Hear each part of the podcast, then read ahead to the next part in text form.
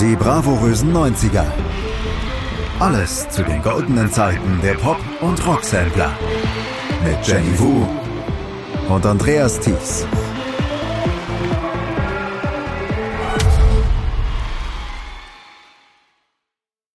Liebesposter umgeben mich. Ich bin verloren in der Fantasiewelt. Jede Nacht kommt sie zu mir und gibt mir all die Liebe, die ich brauche. Also, diese heiße Braut ist alles andere als ein Durchschnittsmädchen. Sie ist ein betäubender Traum aus einem Magazin und ihr toller Körper raubt ihr den Atem. Sie ist eine alles dominierende Supermodel Schönheitskönigin.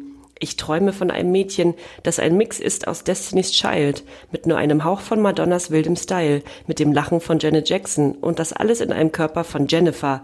Du hast da hast du den Star meiner feuchten Träume. So rum. Aber andersrum wäre es auch nicht viel besser gewesen. Hallo Andreas. Hallo Jenny, herzlich willkommen zur neuen Ausgabe von Die Bravo-Rösen 90er. Heute geht es um die Bravo Hits 33, die am 14. Mai 2001 erschienen ist. Erst habe ich gedacht, du würdest mein Tagebuch vorlesen von damals. Ja, ganz explizit war es bei mir nicht. das, ist, äh, das ist ein Songtext von O-Town, ja? Ja, von der Boyband O-Town, die wir ja noch, noch gar nicht hier bei uns im Podcast hatten, aber über die wir noch sprechen werden später. Ja, wir werden noch über sie sprechen, aber die haben dann beim Text dann auch nichts außen vor gelassen. Das fand ich ganz gut. Also da, also man muss ja, man muss ja nicht immer verklausuliert sprechen, man kann ja auch klar ansagen, was Phase ist. Was Phase ist. Und äh, Sie meinen damit, dass sie sich eine Traumfrau zusammenbasteln, die ein, und da sind popkulturelle Referenzen drin, die ein Mix ist aus verschiedenen Sängerinnen, also Jennifer Lopez, Janet Jackson, Madonna, den Girls von Destiny's Child und so weiter. Und das Lied heißt Liquid Dreams, also feuchte Träume. Ich habe das gar nicht als feuchte Träume übersetzt, Liquid Dreams. Ich habe es als flüssige Träume übersetzt. Na gut. Und was wäre das dann? Das weiß ich nicht. Nach? Ein flüssiger Traum ist, ist ein gut gezapftes Bier. Das ist ein flüssiger Traum. Vielleicht ist auch das gemeint und nur meine Gedanken haben jetzt einen Streich Genau, das, das, weißt du, man kann es auch FSK 6 sich vorstellen, so wie ich. Beziehungsweise FSK 16, weil es mit Bier zusammenhängt. Ja. Exakt. Wir äh, haben ja ein neues Konzept, dass wir uns alle zwei Ausgaben um eine Bravo-Hits kümmern und um alle zwei Ausgaben dann wieder um eine anderen, anderen Sampler aus den 80er, 90ern bis das Beste von heute. Wir kümmern uns jetzt hier um den 14. Mai 2001, kurz vor unserem Geburtstag. Jenny war kurz vor ihrem 15. Geburtstag? 2001, ja, ja ich vor meinem 25. Geburtstag. Also Gott, jetzt nee, 14. oder? 14. Nein, 2001, wenn du 86 15. geboren bist, wie ich, ja, dann warst du 14 Tage ja. vor deinem 15. Geburtstag. Ja, stimmt. Ja. Und ich vor meinem 25. Ja. Geburtstag. Da ging es gerade so mit meinem Studium zu Ende. Ja. In die echte Welt ja, in die echte Welt, ich muss das halt abbrechen, das Studium. Das ist kein, es ist nichts, worauf ich stolz bin, aber das war damals in Bremen und da war, ja, das war so 14. Mai 2001, das könnte auch diese Entscheidung gewesen sein mit dem, mit dem Tor von äh, Patrick Andersson von den Bayern gegen, gegen den HSV damals. Oh ja, gut. Oh, das gucke ich jetzt gerade nochmal nach. Oder das gucke ich jetzt nochmal gerade nach, wann, wann das Spiel war, 2001. Das war nämlich 2001 und ich weiß noch genau, wo ich es ge gehört habe. Ich habe es damals gehört 19.05.2001 äh, war das. Aha, ja. Fünf Tage vorher ist, ist diese CD erschienen. Du hast es im Radio gehört. Ich habe es im Radio gehört mit der gesamten WG und einer von meinen äh, Mitbewohnern war ja m, dieser große Metal-Fan, der Tony Braxton an Break My Heart hat. Ich habe es hier schon erwähnt und der war großer Bayern-Fan und der äh, saß halt mit uns in diesem Raum und wir haben uns total rüber gefreut über das 1-0 von Sergei Barbares und dann zwei Minuten später hieß es dann nur hier Freistoß in Hamburg und das waren diese vier Minuten Meisterschaft von Schalke 04 und ja. als das Tor fiel, ist mein Mitbewohner einfach nur rausgegangen und hat draußen geschrien. Fantastisch, ja. Mhm. Und wir haben alle gewusst, als es, als, als es kam hier Freistoß in Hamburg, wussten wir alle, was jetzt passieren würde. Erzähl es doch mal. Nein, nein, nein, möchte ich nicht mehr. Ja? Schober nimmt den Ball auf nach dem Rückpass. Das war niemand nimmer ein Rückpass. Naja, ist auch egal. Jedenfalls. So und das ausgerechnet in Bremen noch gesehen, das Spiel. Ja, genau, ausgerechnet in Bremen. Ich habe auch drei Jahre später noch die Meisterschaft da gesehen. Aber lass uns nochmal darüber sprechen. Hattest du damals schon ein Handy? Wann hast du dein erstes Handy bekommen? Ich schätze mit 16, ich weiß es nicht mehr genau, aber so um den Dreh, ja. Es war kurz davor. Ja. Ich hatte mein erstes Handy 1998 und dann ab 2000 erstmal lange nicht mehr, bis ich dann Anfang 2003 mein erstes Handy dann wieder bekommen habe. Ich hatte zu der Zeitpunkt, zu dem Zeitpunkt hier 2001 hatte ich noch kein Handy, aber es ging so mhm. langsam los mit ähm, den Handys und dass die sich weiterentwickelt haben. Und hier im Booklet von der Bravo Hits 33 ist auch eine schöne Werbung drin von Siemens, damals für Siemens M35i. Bits and Sounds for free. Siemens 35 M35i jetzt mit Web Connector für kostenlosen Download von Bitmaps und Klingeltönen. Damit wird das M35i zum individuellen Begleiter Mehr Fun für dich, hol dir das tolle Aktionspaket bei deinem Mobilfunkhändler. Hast du damals Klingeltöne? Habe ich und ich glaube, ich hatte dann schon ein Handy zu einer Zeit, als man, also so ein Klapp-Handy, als man dann schon Töne laden konnte, aber nicht diese, diese verrückten vorgegebenen, sondern sich so richtig seine Songs laden konnte auf sein Handy. Da hatte ich dann natürlich so Hip-Hop-Quatsch drauf.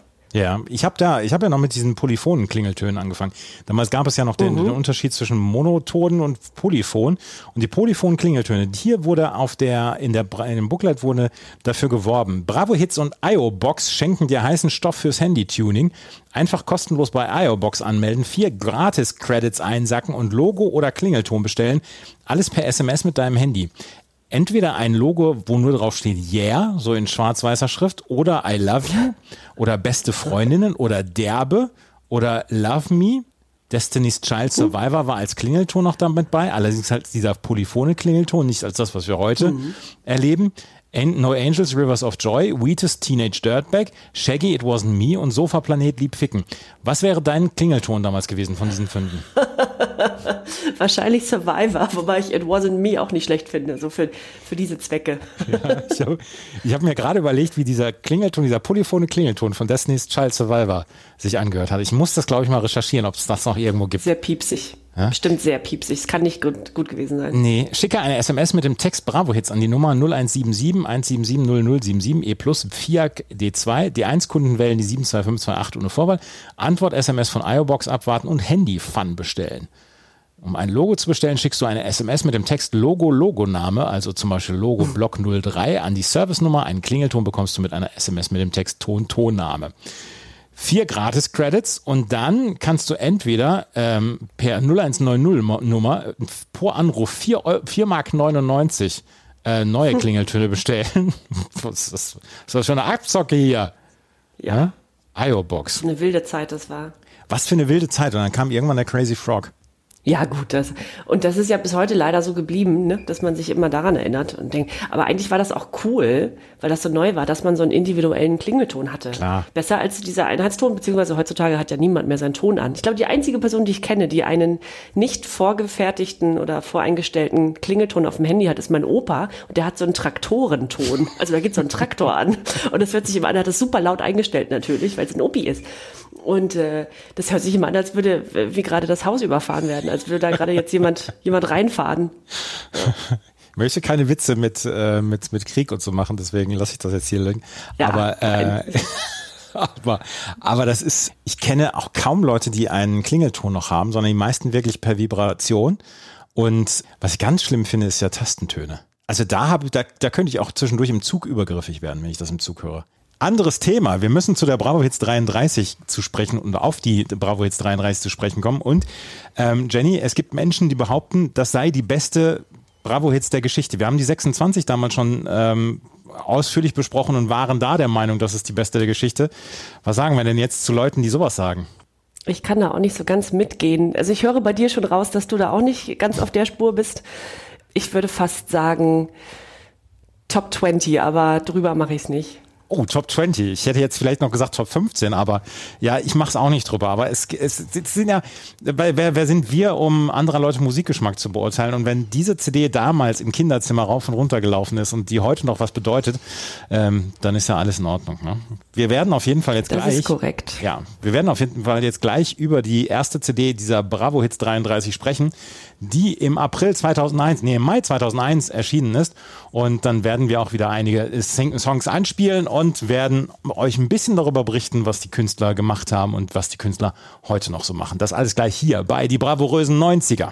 Die bravourösen 90er heute mit der Bravo Hits 33. Und wir fangen an mit einem Song, wo ich sage, wir stellen ihn jetzt nicht vor, aber wo ich sage, so ein ganz kleines bisschen bin ich dem schon positiv verbunden. Shaggy featuring Rick Rock, It Wasn't Me.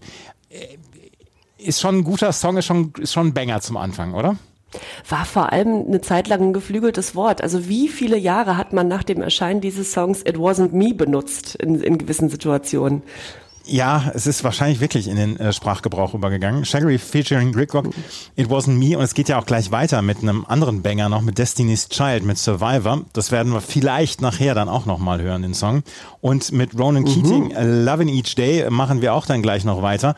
Äh, Ronan Keating, der zu dem Zeitpunkt schon die Solokarriere begonnen hatte. Aber Song 4 ist der erste, den wir vorstellen wollen und das ist dieser auch Banger.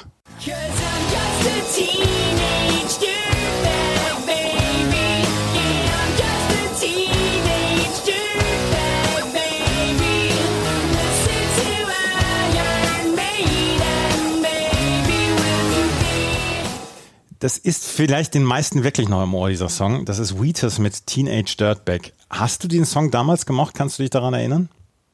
Ich habe ihn gemocht und nicht verstanden. Ich wollte dich nämlich gerade fragen. Wir haben ja eben geklärt, du warst 25 Jahre zum Erscheinen dieser Brauwitz. Ich war 15 und habe mich gefragt, was das denn bedeuten soll, dieser Text. Ich habe ihn nicht ganz verstanden. Mittlerweile finde ich ihn natürlich witzig. Ja, Teenage Dirtbag, da geht es darum, ich bin ein ja, Teenager Drecksack so kann man es eigentlich auch übersetzen. So kann man sagen. Und ähm, das war die Band Wheatus. ist eine amerikanische Pop-Rock-Band gewesen und das war so ein bisschen damals, es lief in den Indie-Diskos äh, zu dem Zeitpunkt. Es ist irgendwann ins Formatradio übergegangen. Ich weiß gar nicht, ob das dann auch ähm, der Wunsch dann auch von Wheatus war äh, oder ob sie bis heute sagen, na gut, die Tantiemen nehmen wir auf jeden Fall mit. Die Band ist auf jeden Fall 2000 dann auch gegründet worden. Nee, 98 ist sie gegründet worden. 2000 hat sie diesen Song veröffentlicht. Das war ähm, der Titelsong von einem Film von Loser, auch Verlierer haben Glück. Das war eine Teenager-Komödie damals. Und ich glaube, dass relativ viele Teenager-Komödien aus den Anfang der Nullerjahre extrem verheerend gealtert sind. Ich finde, dieser Song mhm. ist gar nicht so schlecht gealtert, äh, äh, im Gegensatz zu diesen Teenager-Komödien komplett. Der Song ist viel besser gealtet als diese ganzen Komödien. Wobei ich aber auch sagen muss, bei dem Song, aber auch bei vielen Komödien, denkt man im Nachhinein, also vor allem als junger Mann dann, oder jetzt als vielleicht in deinem Alter, ja, man, man konnte sich ein bisschen damit identifizieren, weil man hatte so eine Phase, wo alles irgendwie komisch ist, wo man sich sucht, ne, was ja was ja nun mal zur Teenagerzeit so war. Und da haben sie, glaube ich, da haben Wheatus, glaube ich, vielen aus der Seele gesprochen. Ja, das, das haben sie. Ähm, 2000, wie gesagt, das war die erste Single, die sie damals hatten. Und das Album ist damals auf äh, Platz 13 in Deutschland gewesen und auf Platz 27 in, äh, oder 27 Wochen in den deutschen Charts. In Österreich sogar auf Platz 7 und in den UK-Charts war es auf Platz 7 und hat eine ähm, silberne Schallplatte geholt und 34 Wochen war es dort in Charts.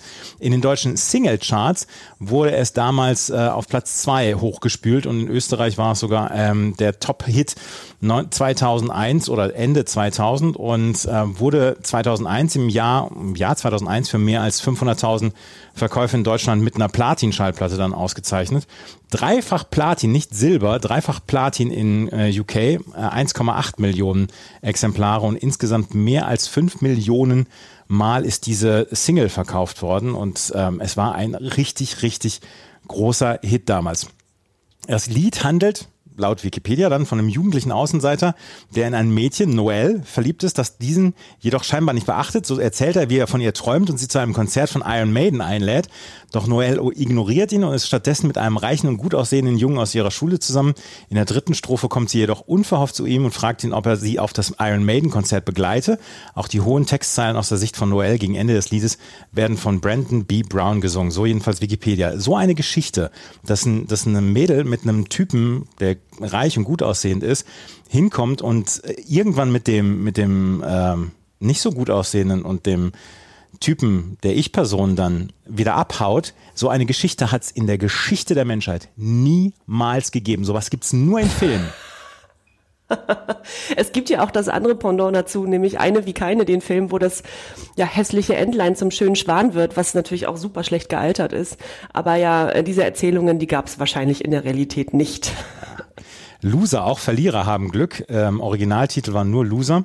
US-amerikanische Filmkomödie aus dem Jahr 2000. Die ähm, Hauptrollen waren Jason Biggs und Mena Suvari. Und dann auch hier Wikipedia. Der Film erhielt überwiegend negative Kritiken. Oliver Käver bezeichnete den Film in der Zeitschrift TV Movie 22 2000 als viel zu oberflächlich. Im Filmdienst 22 2000 wurde die mangelnde Originalität kritisiert. Naja, wer sich über Originalität in Teenagerfilmen beschwert, na, der guckt auch sonst nur Arthouse-Filme aus Usbekistan oder so. Ja. ja, aber das einzig Gute, was dieser Film hervorgebracht hat, ist wirklich dieser Titelsong und der ist gar nicht so schlecht. Ja, Wheatus mit Teenage Dirtbag. Möchtest du die nächsten Titel mal ansagen bis zum, bis zum Titel, den du dann äh, angeben möchtest, beziehungsweise vorstellen möchtest? Ja, aber auf der, auf der 5, also den Titel 5, da haben wir doch einen Titel, der Lieb Ficken heißt. Schön, dass du mich den lässt, aussprechen lässt. Von Sofaplanet. Und ich dachte, dass du dazu noch ein, zwei Sachen sagen wolltest, aber du musst auch nicht. Ich, ich habe den Titel in der Tat vergessen. Also ich, ich, ich habe den erst hier wiedergefunden auf dieser Bravo Hits 33. Der war komplett verschwunden. Den einzigen Titel, den ich mit einem ähnlichen Wort oder mit einer ähnlichen Vokabel kenne aus der Zeit und Ende der 90er, Anfang der Nullerjahre, ist der von ganz schön feist. Du willst immer nur ficken. Ja, ach schlimm, ja. Na? Ich weiß nicht, kannst du mir sagen, ob wir den nachher nochmal hören? Ich ich möchte weder dementieren noch bestätigen momentan. Gut, dann lassen wir das so stehen. Also Sofa Planet mit Liebficken, wunderschöner Titel. Äh, Titel 6 ist Luna, auch die war hier schon zu Gast mit Bailami Ritmo, ein Sommerlied, äh, sehr wahrscheinlich, wie die meisten Lieder von Luna waren. Ähm, Titel 7 ist Nelly, den haben wir beim letzten Mal bei der Brauwitz 32 schon vorgestellt, mit EI. Und Titel 8 ist von einer Boyband. Und wir haben vorhin drüber gesprochen. Du sagst oder behauptest, es seien flüssige Träume. Ich behaupte, es seien feuchte Träume. Hier sind O-Town.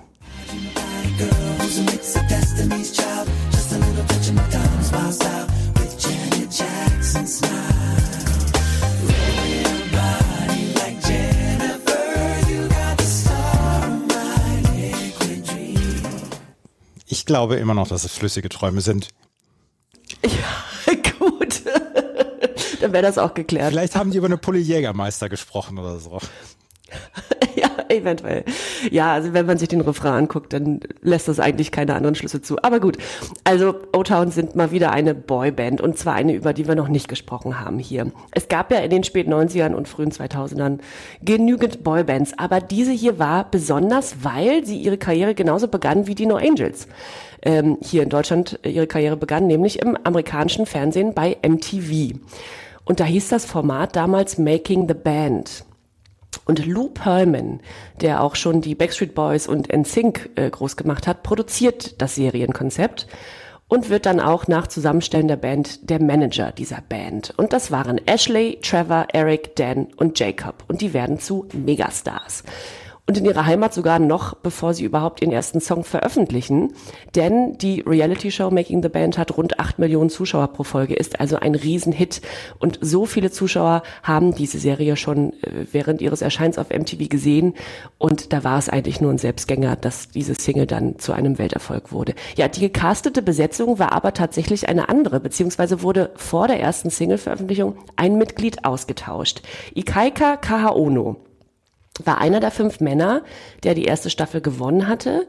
Der hat dann aber einen Rückzieher gemacht und wollte sich doch lieber auf sein Medizinstudium konzentrieren und äh, ist dann ausgestiegen und wurde ersetzt durch Dan Miller, die die restlichen Kandidaten, also die restlichen vier Mitglieder aus den vergangenen Kandidaten dann ausgesucht hatten und dann waren O-Town perfekt. Ja, und dieser junge Ikaika Kahano, der dachte sich auch, na ja, es ist wahrscheinlich so, wenn du da mitmachst bei so einem Projekt, bei so einem großen, bei so einer großen Show und weißt vorher gar nicht, was für riesige ja, Züge das annimmt und auf einmal bist du in dieser Band und weißt, dein Leben verändert sich ab hier komplett. Du musst mit denen auf Tour, du musst mit denen zurechtkommen, du bist mit denen nur noch im Studio und auf Tour und dann geht einem vielleicht dann doch noch mal kurz die Sause und man denkt, oh, Moment mal, ist vielleicht nicht so was für mich. Ja, mhm. und dann haben sie eben den jungen Mann ausgetauscht. Ja, dann braucht man auch noch eine Plattenfirma von Welt für einschlägigen Erfolg.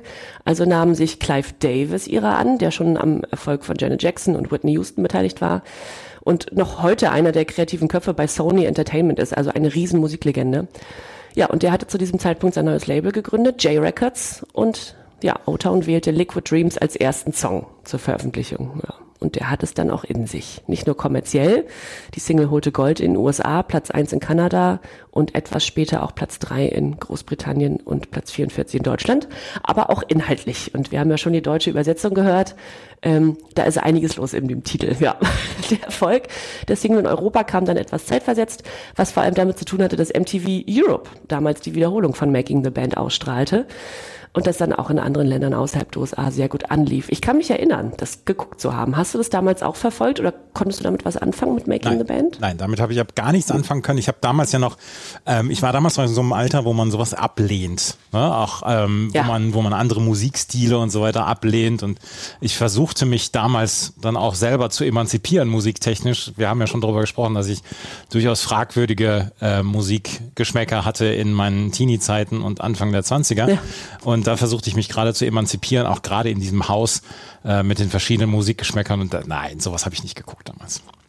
Dies, dieser Podcast ist ja für uns auch so eine Art Therapie, muss Ist man auch dazu absolut. sagen. Ja, ja, ja, ja. Ja, ja.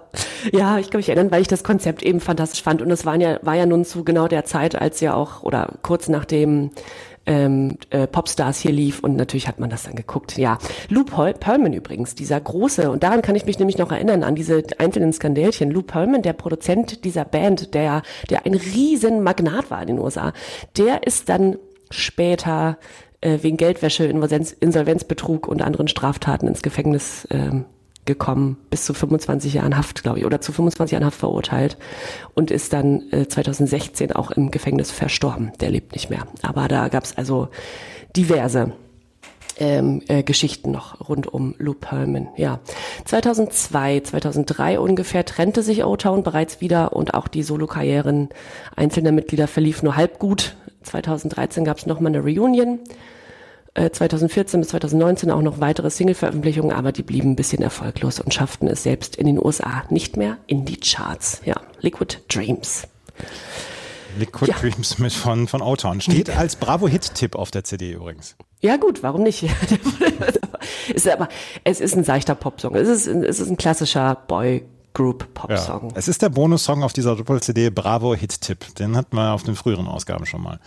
Dario G mit Dream to Me, einer, einer Coverversion von den Cranberries von Dreams. Ist Hm. auf der 9. Silver auf der 10, Turn the Tide. Und dann haben wir äh, Members of Mayday mit ich weiß, 10 in 01. 10 in 01, Dankeschön. Ja. Ich, ja, vielen Dank für die Übersetzung. Das habe ich nämlich gerade gedacht. Was ist das denn? Hm.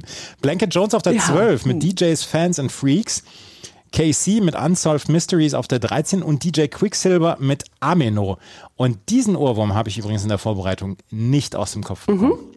Überhaupt nicht. Und, Mhm, aber, so. aber, nicht, aber nicht drei oder vier Textzeilen, sondern nur dieses Ameno. Mehr nicht. Exakt. Und das, Schlimm. Und das steckt bei mir seit einer Woche im Kopf. Aber die 15, die nehmen wir mal wieder rein. Und ich weiß gar nicht, warum ich das reinnehmen wollte. Ich erzähle es aber gleich.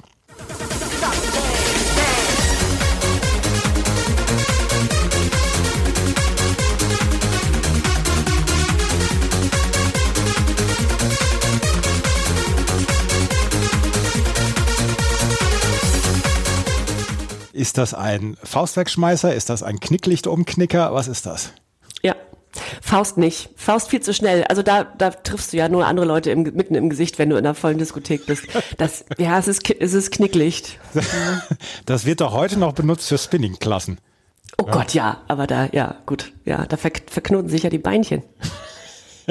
Das ist ja, ist ja Wahnsinn. Barthes on the Move. Ich habe diesen Song nur genommen, weil ich gehofft hatte, dass der, der äh, Künstlertitel Barthes auf den französischen Fußballtorwart zurück äh, zu führen ist. Fabian Barthes. Aber es war Turns out nicht. ist es nicht. Nee, ist leider, ist leider nicht. Ähm, On the Move heißt der Song. Barthes, 22. Januar 1980 geboren. Eigentlich hieß er Bart Klaassen oder heißt Bart Klaassen.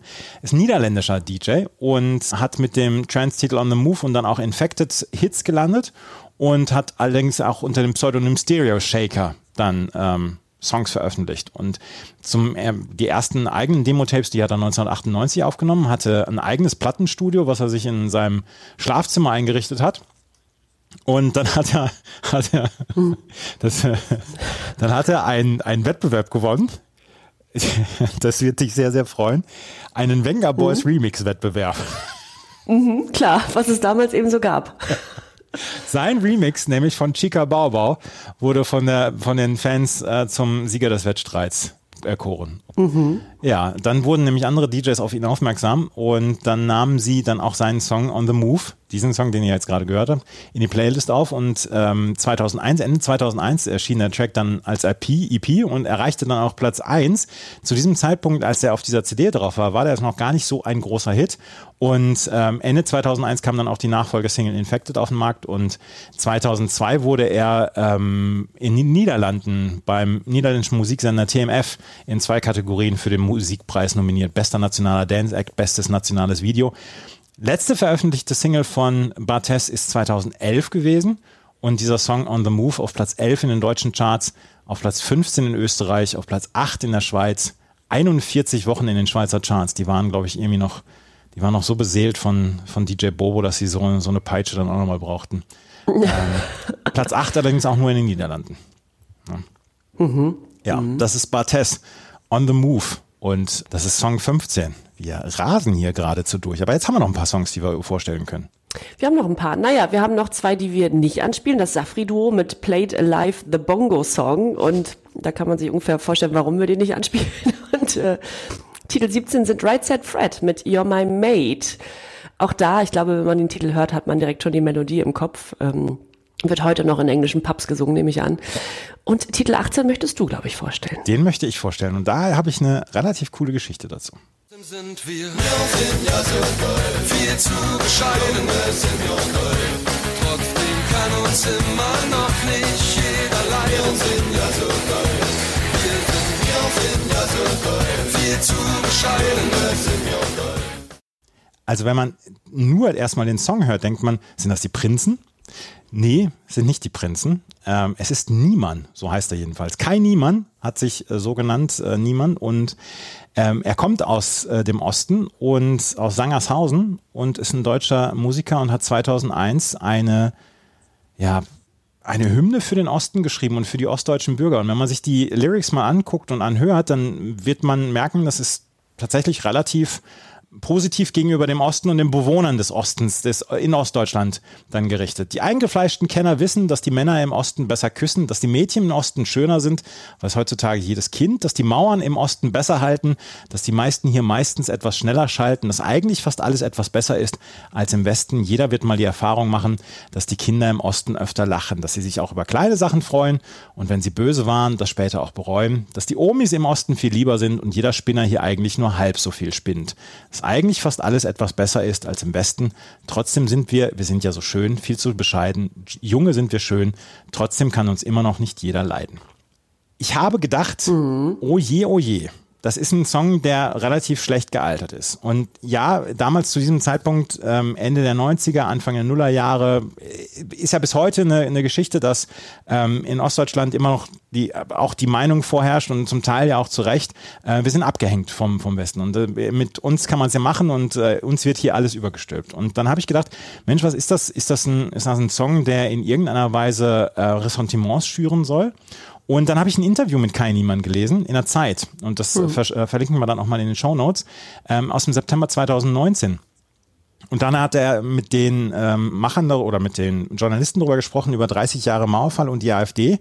Und dann hat er dann auch gesagt, ähm, er findet es, er findet es schlimm, dass dieser Song vereinnahmt wird von ähm, ostdeutschen Bewegungen, äh, die ja eher weiter rechts sind, von der AfD vereinnahmt sind etc. Und ähm, dass er damals, dass er damals einen Song einfach nur mal schreiben wollte, um zu sagen, hey, Kopf hoch, wir sind eigentlich ganz cool und wir sind eigentlich ganz gut drauf und dass er mit diesem Song eigentlich nur hehre Gedanken hatte. Das fand ich sehr interessant und ähm, da ist dann mir dieser Song dann auch ein bisschen besser, also was heißt besser gefallen? Ich, ich weiß nicht, ob man den Song noch heute unbedingt jetzt spielen muss oder so, aber ich habe ihm den Song besser verstanden als ich dieses Interview gelesen mhm. habe. Ja, ähm, es ist jetzt, also ich finde ihn fast harmlos im Vergleich zu, also vor allem wenn man weiß, aus welcher Zeit er kommt, weil das ja, also weil das aktuelle politische Geschehen ja da noch keine Rolle spielte mhm. und das ja eine Zeit war, wo alles, wo alles passierte, wo alles noch offen war sozusagen. Heute hat sich das ja wieder sehr verhärtet, finde ich. Aber was ja, was mich überrascht ist, dass ja heute auch viel verklärt wird, was zu Ostzeiten passierte. Ne? Also wir hatten die schönsten Mauern und wir, wir hatten ja nicht viel, wir haben uns über kleine Dinge gefreut und so weiter. Das wird ja, wird ja oft wieder angebracht. Aber dass es zu der Zeit schon so, so verniedlicht, verharmlost wurde, finde ich ganz interessant. Ja, und ähm, wie gesagt, dieses Interview ist sehr lesenswert. Ähm, und das haben wir in den Shownotes verlinkt und ähm, das kann sich jeder mal durchlesen, weil äh, also mir ist mir ist der Kai Niemann, der diesen Song damals aufgenommen hat, ist mir ist mir in diesem Interview sehr positiv rübergekommen. Die Single an sich hatte eine goldene mhm. Schallplatte, ist auf Platz 4 in den deutschen Charts gekommen. 13 Wochen war es in den deutschen Charts und ähm, dann hat er noch mal eine Nachfolgesingle gehabt im Jahr 2006, die ist allerdings nur auf Platz 87 gegangen, nie wieder hieß die. Kai Niemann selber war sogar noch Schauspieler, er war mal bei die Rettungsflieger dabei als Schauspieler. Mhm, klar. Und äh, 2001 war er dann auch mal bei Harald Schmidt Show. Und ja, dieses Interview, das solltet ihr euch alle mal durchlesen. Das war niemand mit im Osten. Und jetzt haben wir, bleiben wir im deutschen Pop-Bereich, oder? Wir bleiben im deutschen Pop äh, und äh, kommen zu einer Band, die uns jetzt erstmal gar nichts sagt und da hören wir mal rein. Deine kleine Schwester ist viel schärfer als wie du. Ich kann nichts dagegen tun. Denke Tag und Nacht an sie. Deine kleine Schwester ist viel schärfer als wie du. Ich will es dir ja sagen, doch dein Zittern 2,75 von 6 Sternen gibt's dazu auf hitparade.ch, dem Bewertungsportal, zu Unseres Ärger. Vertrauens. Unseres Vertrauens, richtig. Ähm, ja, kleine Schwester ist der Song von Ärger. Und ähm, hier schreibt eine Person, pubertierender Kinderkram klingt wie die Band echt, nur schlechter. Aber ich will mal nicht so sein. Eine 3 gebe ich gerade noch so. Und um zu verstehen, was mit Kinderkram gemeint ist, müssen wir einmal kurz auf den Text gucken, auch wenn es weh tut. Ähm, ich lese mal vor, wir kennen uns schon seit Jahren, doch du warst noch zu klein, jetzt bist du groß geworden, ich will nur bei dir sein. Ich sehe in deine Augen und langsam wird's mir klar, den Blick, den ich gesucht habe, der ist jetzt endlich da. Deine kleine Schwester ist viel schärfer als wie du. Ich kann nichts dagegen tun, ich denke jeden Tag und Nacht an sie. Tja, deine kleine Schwester ist viel schärfer als du. Mhm. Ist ähm, das, das größere Geschwisterkind, ist das eine Frau, ein, ein Junge ein Mädchen? Wahrscheinlich das Mädchen auch, ne? Ein Mädchen, mhm. ja. Es ist, also ich glaube, der Song richtet sich an die aktuelle Freundin. Ah. Mhm. Ja. Ist ja jetzt ein Song, mhm. den man, oder sind ja Lyrics, die man heute auch nicht mehr so unbedingt bringen würde, oder? Nein. Vor allem, weil es nicht ganz aufgeklärt ist, wie alt. Also man möchte gar nicht wissen, wie alt. Nee, nee. Ähm, hoffentlich, hoffentlich volljährig. Also zu Ärger, zu dieser Band Ärger mit AE geschrieben, gibt's gar nicht so viel zu erzählen ähm, eine rein männliche Combo, die gab es exakt für diesen einen Song. Und der war auf der Bravo 33, auf dieser hier, und auf der Viva Hits 12 drauf. Ja, und zwei der drei Mitglieder sind namentlich bekannt, Kolja und Markus, und die tauchen bei den Song Credits als Songwriter auf. Wenn man die beiden aber auf hitparade.ch anklickt, was man ja machen kann, um zu sehen, welche weiteren Songcredits die noch haben, wo die noch mitgewirkt haben, dann kommt man auch nur wieder zu diesem Song hier. Mir scheint also, die Band gab es wirklich nur für diesen einen Song. Ja, viel, viel ist gar nicht zu sagen. Ich wollte nur einmal diesen Text vorlesen. Aber, aber hinterher beschwerst du dich, dass dir Gehirnzellen wieder abgestorben sind. Ja, gut, aber es ist auch mit jeder Bravo-Hits äh, wird's weniger oben im Kopf, ne? Aber ja, man muss ja auch, man muss ja auch die Dinger mit reinbringen. Ja, definitiv. Und deswegen machen wir diesen Podcast ja. Es ist nicht nur eine Therapiestunde für uns, sondern ist auch, wir, wir wollen dann auch mal in die etwas dunkleren Ecken der Musikgeschichte. So ist es, ja. Und da kommen wir eigentlich auch schon zu Titel 20. Äh, da müssen wir, da müssen wir ganz kurz drüber gehen. Aber eins will ich dazu sagen. Titel 20 ist Sonne von Rammstein. Über Rammstein haben wir schon gesprochen. Und es gibt aktuell Entwicklungen, ähm, vor allem zum, oder Anschuldigungen ähm, an Sänger Till Lindemann. Und ich würde wirklich, würde mir wirklich wünschen, dass sich jede und jeder, der diesen Podcast hört, ähm, sich das mal durchliest und äh, sich damit beschäftigt und einfach mal sacken lässt, was da passiert. Und ähm, einfach damit mal jeder und jede davon gehört hat. Ich finde wichtig, dass man das mal gehört hat, damit man weiß, dass äh, Dinge passieren in und um Rammsteins äh, Konzerte herum. Ja. Dieser Tage wieder in München, vier Stück am, vier Konzerte am Stück. Vier, vier Konzerte am Stück, exakt, mhm. ja. Gut, mal, mal sehen, wie sich das so weiter verhält mit, mit Rammstein. Titel 21 ist dann doch wieder etwas, naja, witziger. Kuba, Kuba, Kuba, ja!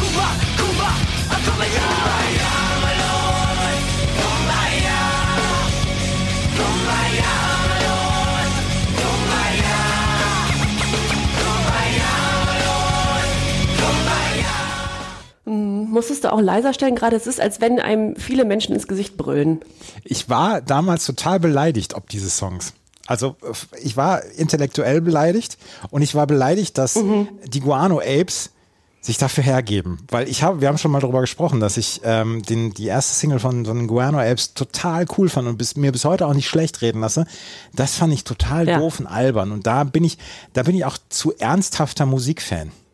Ja, äh, verstehe ich. Also die haben sich ja dann ja auch Guano Babes genannt. Vielleicht ja. muss man da, muss man das trennen. Also die haben sich ja ganz bewusst äh, auf diese Ebene begeben und wollten, wollten als Guano Apes damit nichts zu tun haben. Nee, also sind die Guano Babes in dem Falle in Zusammenarbeit mit dem Komiker Michael Mittermeier. Und äh, das Lied heißt Kumba Yo nach Kumbaya, dem afrikanischen Volkslied. Und ähm, ja, zu den Guano Apes hatten wir ja schon ein bisschen was erzählt. Ich glaube, du warst so ein bisschen verknallt in Sandra Nasic. Mhm.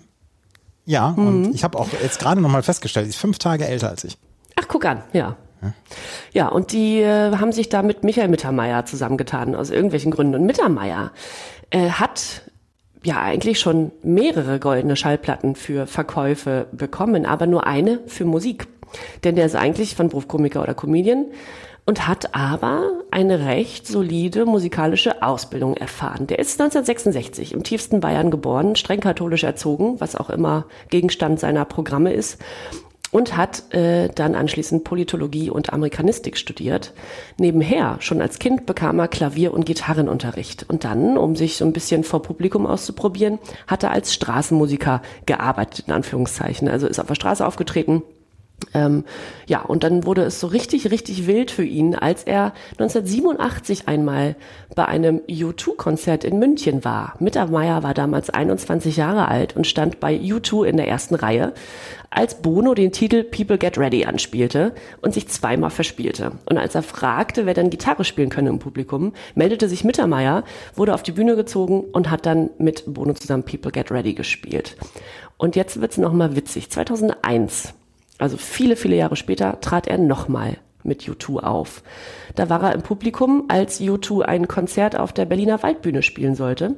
Und die deutsche Band Söhne Mannheims äh, sollten im Vorprogramm spielen. Und wegen eines Unwetters konnten die nicht proben und der ganze Auftritt musste ausfallen. Und dann Spontan wurde Michael Mittermeier aus dem Publikum gezogen, von dem man wusste, dass er also ein aktuelles Comedy-Programm hatte. Und dann gestaltete der quasi mit Auszügen seines aktuellen Programms das Vorprogramm von U2. Er war also schon als Comedian deutschlandweit bekannt. Ja, und das war genau in diesem Jahr, als auch diese Kollaboration mit den Guano Apes entstand. Ist das nicht witzig?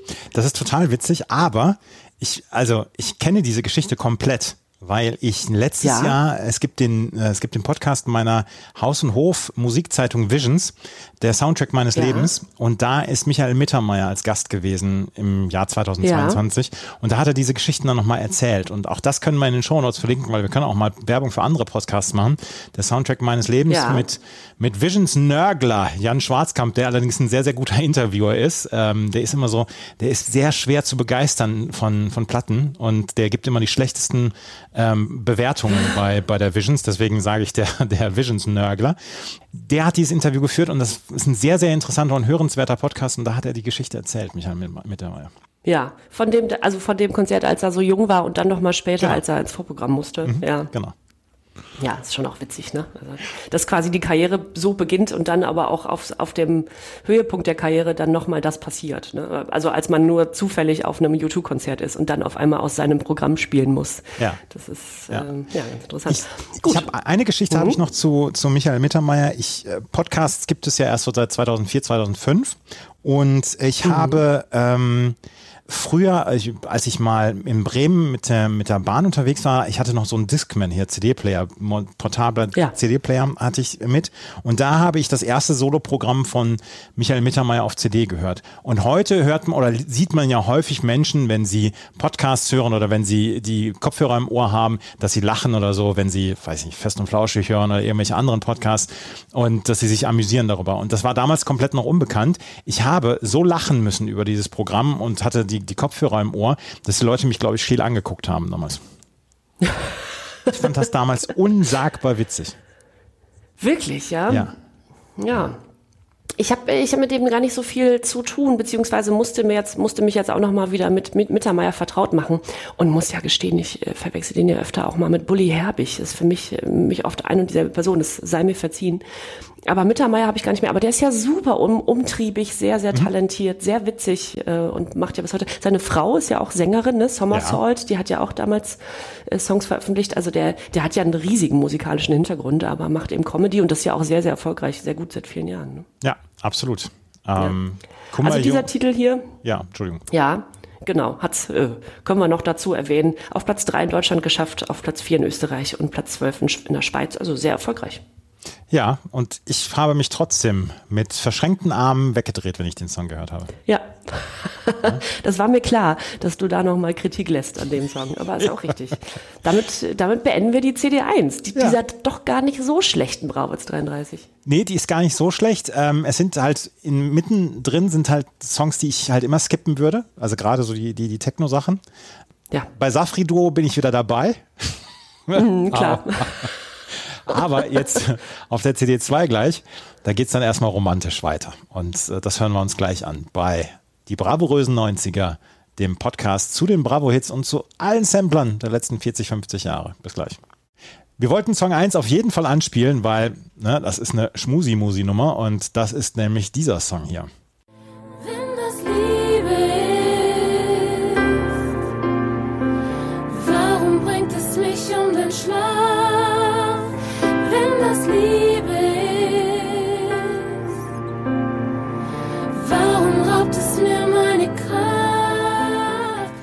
Das ist die Band Glasshouse mit der Sängerin Cassandra Steen.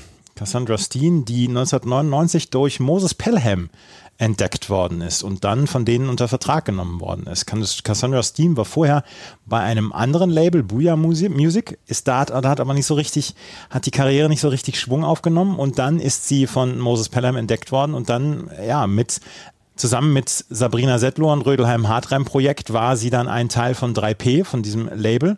Und dann haben Pelham und Haas dann erstmal mit ihr ein paar Songs aufgenommen. Das sollte eigentlich ein Soloalbum werden, aber dass da sie dann gemerkt haben, ja, das funktioniert hier mit uns ganz gut. Sie haben selber von Seelenverwandtschaft gesprochen, haben sie dann die Band Glashaus gegründet. Und 2001, Anfang 2001 ist dann die, ähm, das gleichnamige Debütalbum ja eher so mit souligen Sachen veröffentlicht worden. Wer Rödelheim Hartreim Projekt noch kennt, das war ja relativ harter Rap. Frankfurter Schule dann damals und auch ähm, Sabrina Settlur damals war in diesem Rap-Thema eher drin und bei Cassandra Steen sollte eher ja, ihre Stimme dann in den Vordergrund gestellt werden. Und die erste Single-Auskopplung, Wenn das Liebe ist, war dieser Song und äh, hat Platz 5 in den deutschen Charts erreicht und dann wurde sie auch beim Viva Comet 2001 ähm, in den Kategorien Newcomer National, Hip-Hop National, Video National dann nominiert, konnte keinen Preis gewinnen und drei Nominierungen hat sie dann auch noch bei der Echo-Verleihung 2002 bekommen, aber auch nicht keinen Preis bekommen. Nachfolgealbum gab es dann 2002, Glasshouse 2, Jar Sound System und das konnte sich dann auch nochmal in den ähm, deutschen Charts platzieren und 2004 hat äh, Glasshouse dann zusammen mit Sabrina Setlur und der Sängerin Franziska beim Eurovision Song Contest mitgemacht. Sie schieden damals aber dann nach der ersten Runde aus. Das ist eine Geschichte, 2017 hat man das letzte Mal von ihr in einer Veröffentlichung gehört, mit dem Album Kraft. Und das wurde damals noch in der alten Formation aufgenommen. Und ansonsten ist es um die Band Glashaus ein bisschen ruhiger geworden. Aber das war damals ein veritabler Hit. Mochtest du den auch? Ja, den mochte ich sehr gern. Es gibt, äh, ich kann mich an Live-Aufnahmen erinnern oder so A Cappella-Konzerte, die, also das ist so unfassbar, unfassbar schöne Stimme.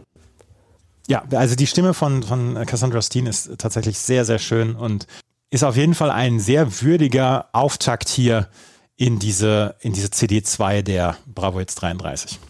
Auf der 2, da wolltest du dann aber einen Song vorstellen. Ja, den habe ich mir ausgesucht. Tick, tick, me on. Oh?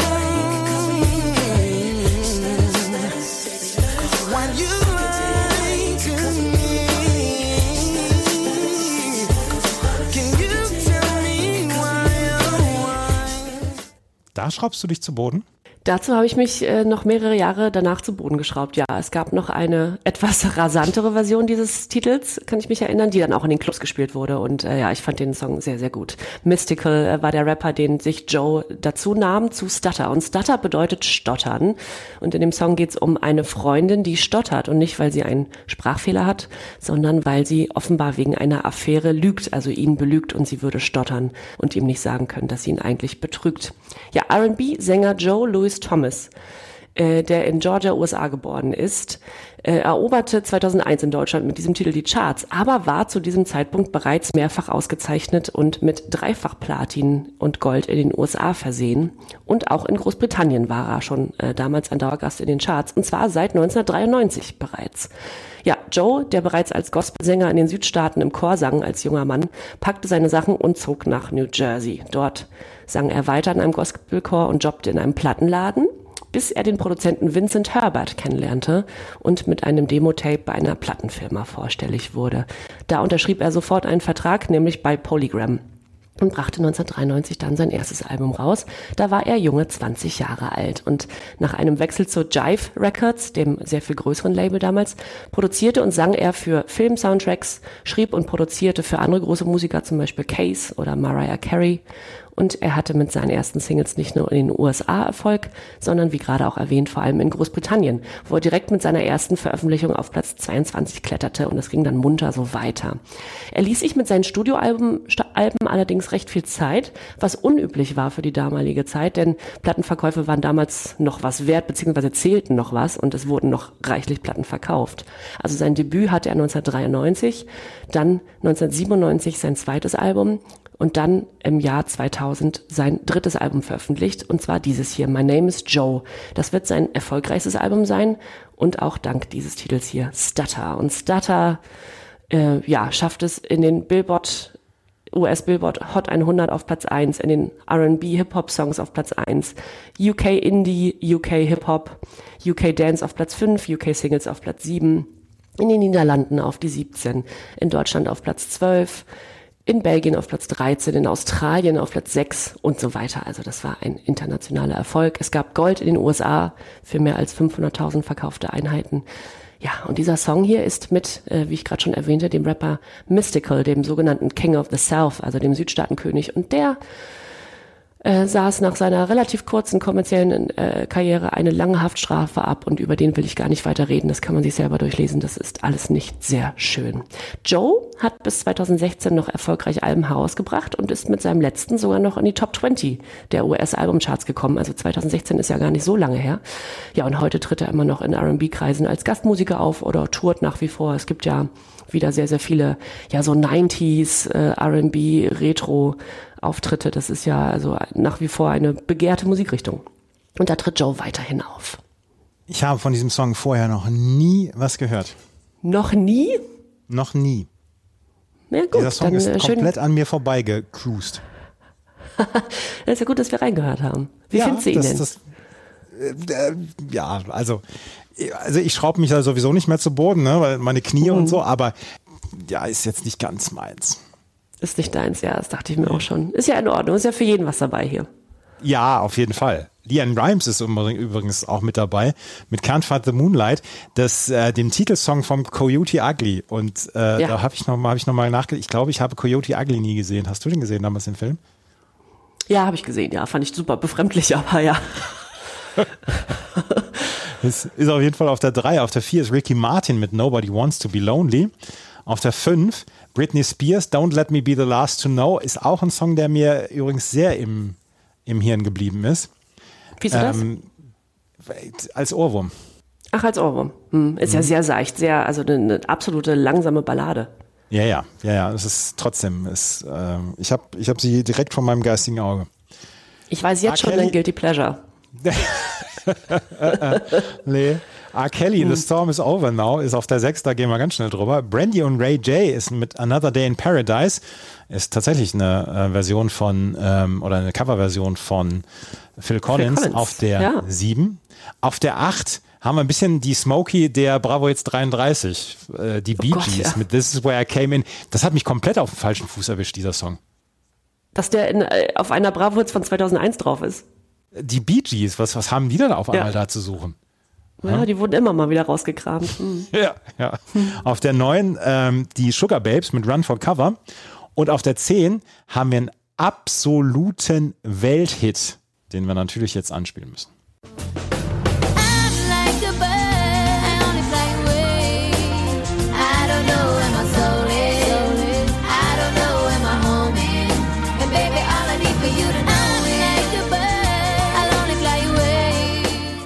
Das ist ein Song, glaube ich, unsere Hörerinnen und Hörer werden ihn alle kennen, oder? Ja, denke ich auch. Ja. Ja. Das ist nämlich Nelly Furtado mit I'm Like a Bird. Das ist ihre erste Single gewesen. 2001 tauchte sie auf einmal auf. Nelly Furtado, die 1978 in Kanada geboren ist, als Tochter von portugiesischen Einwanderern. Sie war das dritte Kind und sie hat ab vier, ähm, hat sie musikalische Früherziehung quasi genossen, hat ab vier Jahren äh, Klavier gelernt und hat auch Ukulele gelernt etc. Ähm, hat allerdings ein sehr schwieriges Verhältnis zu ihren Eltern gehabt. Sie ist nach der Highschool, wollte sie eigentlich zu einem anderen College, ist dann nochmal ein paar Monate zurückgekommen und ähm, wollte das College aber nicht weitermachen, hat dann zu ihren Eltern gesagt, nee, ich möchte mich auf die Musik konzentrieren und die haben gesagt, na gut, dann konzentriere dich auf die Musik. Wie du gelernt hast, das konnten, das mochten wir eh nicht. Die haben ihre, äh, ihre Studie, Studieneinstellung haben sie kritisiert und deswegen waren sie ganz froh, dass sie sich dann auf was anderes stürzen wollte. Ist ja auch nicht so schlecht. Meine Eltern hätten gesagt, du lernst hier was, solange du deine Füße unter meinen Tisch stellst. Ja, richtig. Ja, ist doch nett. Acht Jahre lang war sie auch Zimmermädchen. Als Zwölfjährige hat sie dann mit zusammen begonnen mit ihrer Mutter und hat acht Jahre lang ähm, Zimmer gereinigt. Sie litt in ihrer, in ihrer Jugend unter Depressionen die Musik war immer so ein kleiner ja, Fluchtort für sie. Und sie hat dann ja früh dann auch Musik anderer Genres kennengelernt, hat äh, Radiohead gemocht, The Verve, Oasis. Während einer Sommerreise durch Europa lernte sie dann auch den Fado kennen, also bekam auch wirklich Einflüsse dann aus den, ähm, aus den verschiedensten, aus den verschiedensten Genres und aus den verschiedensten Richtungen. Und I'm Like a Bird wurde von ihr geschrieben, sie hat diesen Song geschrieben und von Gerald Eaton und Brian West produziert und das war das erste Studioalbum War Nelly, hieß das damals. Und äh, die erste Single war dann I'm Like a Bird. Und das ist einer der erfolgreichsten Songs 2001 gewesen. Und ähm, der Song landete in Kanada natürlich auf Platz 1 in den Charts, war dann äh, in Deutschland und Österreich war nur auf Platz 41, in der Schweiz war er auf Platz 17 und UK war auf Platz 5. Aber das ist ein Song, den du heute auch noch immer im Format Radio hörst, oder? Total, den hört man immer noch. Und Nelly Furtado fanden damals, auf die konnte man sich irgendwie einigen. Die fanden alle ganz okay, ne? Ja, finde ich auch. Es ist jetzt nicht unbedingt die Musik, die ich, die ich auflegen würde oder so, aber Nelly Furtado hat mir nie wehgetan oder dass ich gesagt habe, nee, die, die will ich absolut nicht hören, sondern das war immer okay. Und 2002 hat sie dann auch den Entschluss gefasst, so ein bisschen kürzer zu treten und wollte dann eine Familie gründen. Das hat sie dann auch gemacht. Sie hat sich dann vom Kindsvater allerdings getrennt und jetzt lebt sie im Moment äh, wohl als Single im Moment, aber hat Kinder und scheint wohl mit dem Leben, was sie jetzt führt, glücklich zu sein. Und das ist ja das Allerwichtigste. I'm Like a Bird von Nelly Furtado, einer der größten Hits 2001. Ja, ich kann mich erinnern, 2004 hat sie doch den Song, den Titelsong zur EM in, in Portugal äh, dazu gesteuert. Da sind wir da, es war ein sehr heißer Sommer, weiß ich, damals bin ich mit meiner Freundin durch die Straßen gezogen und wir haben dieses Forza äh, sehr laut gesungen. Das fand ich auch äh, fantastisch, ja. Ja, die hat so, ähm, die hat auch vieles bedient. Die hat auch später dann mit, mit dem R&B Großmeister Timbaland zusammengearbeitet und sehr tanzbare Musik gemacht. Ich fand die immer gut. Ja. Ach, Nelly Furtado. Ja, Titel 11 sind die Love Bugs mit Music Makes My World Go Round. Ähm, das klingt sehr tanzbar. Äh, Titel 12 ist Robbie Williams mit Let Love Be Your Energy. Du hast dich ja schon als Robbie-Fan, sagen wir nicht, aber Sympathisant geäußert hier im Podcast. Ist das ein Titel, den du mochtest? Das ist ein Song, der so ein bisschen an mir vorbeigeht. Da habe ich andere Songs von Ja. ähm, Robbie Williams, die mir näher, näher sind. Nicht näher am Herzen, aber näher sind. Verstehe ich, ja. Titel 13, The Vigors. Spreche ich die richtig aus? Ich glaube, ja. Vigors. Ja. Turn off the sun, also dreh die Sonne aus. Mal sehen, was damit gemeint ist. Vielleicht hören wir da nochmal rein. Klimaleugner. Klimaleugner, turn off the sun. Dann mach doch die Sonne aus, wenn es zu heiß wird. Mensch. Ja, Ja.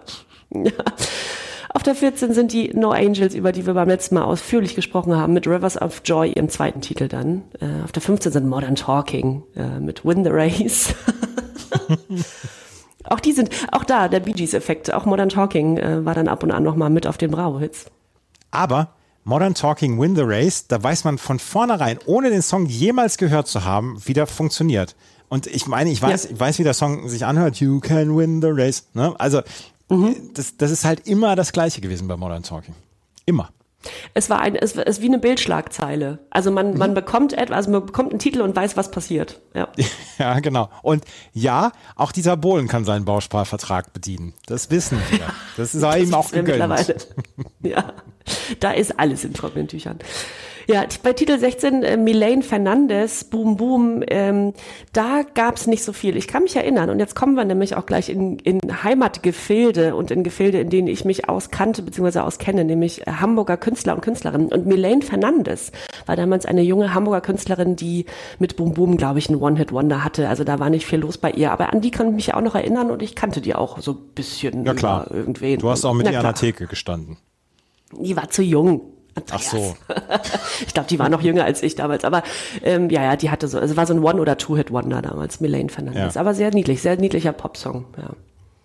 Auf der 17 haben wir noch Girls at Play mit Airhead. Und auf 18, den, den Song, den möchtest du gerne nochmal hören, ja? Den würde ich gerne noch mal hören, da sind wir mitten in Hamburg.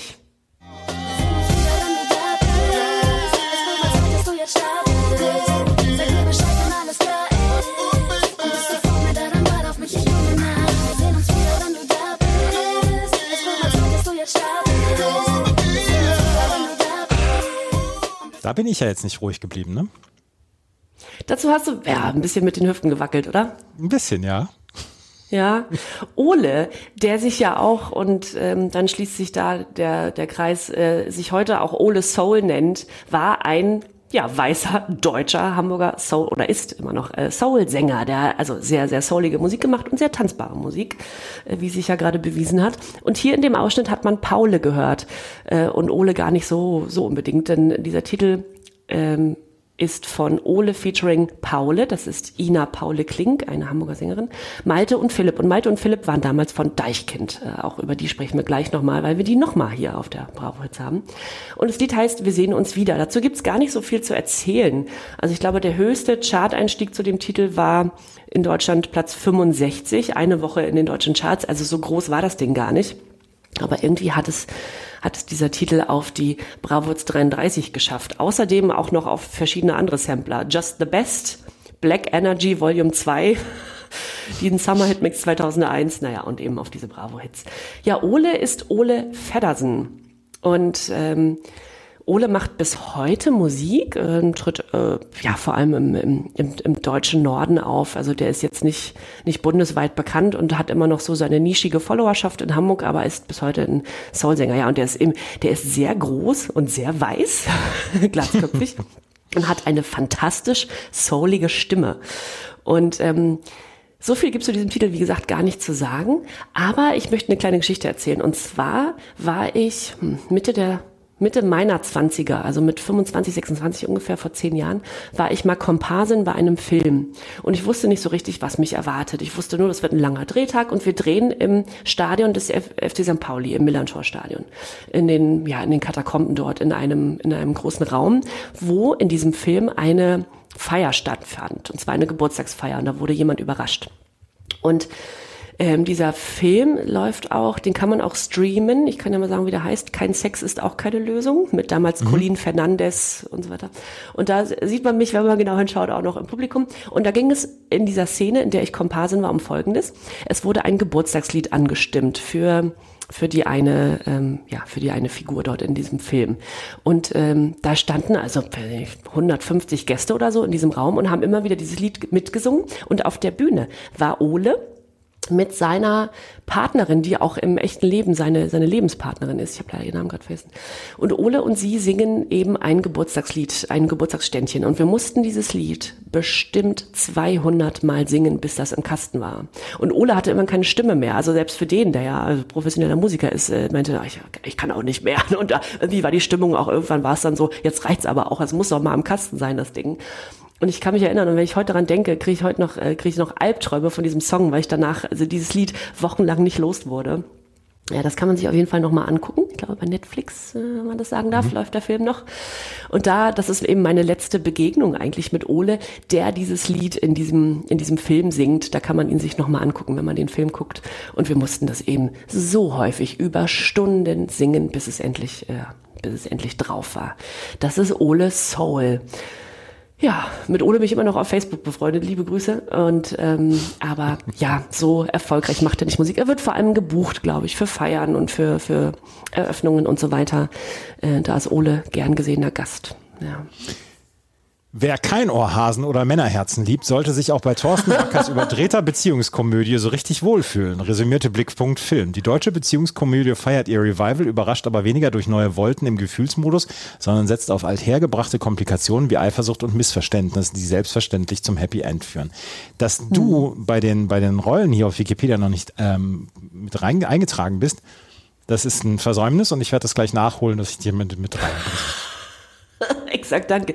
Die, die zwei Sekunden, die ich zu sehen bin, müssen noch irgendwo festgehalten werden. Da ist auch Daniel Wiemer mit dabei bei dem Film. Ja, exakt, genau. Ja, Daniel Wiemer, der so unfassbar lustig bei ähm, Ladykracher war. Bei Twitter. Ach so, ja, und Auch- bei auch Twitter. bei Twitter. Ja, Ja, ja. ja. Ja. Ja, äh, Ole Feddersen. Und ähm, er, er, ja, er eröffnet eigentlich so den letzten Part dieser CD, die, der komplett deutsch ist.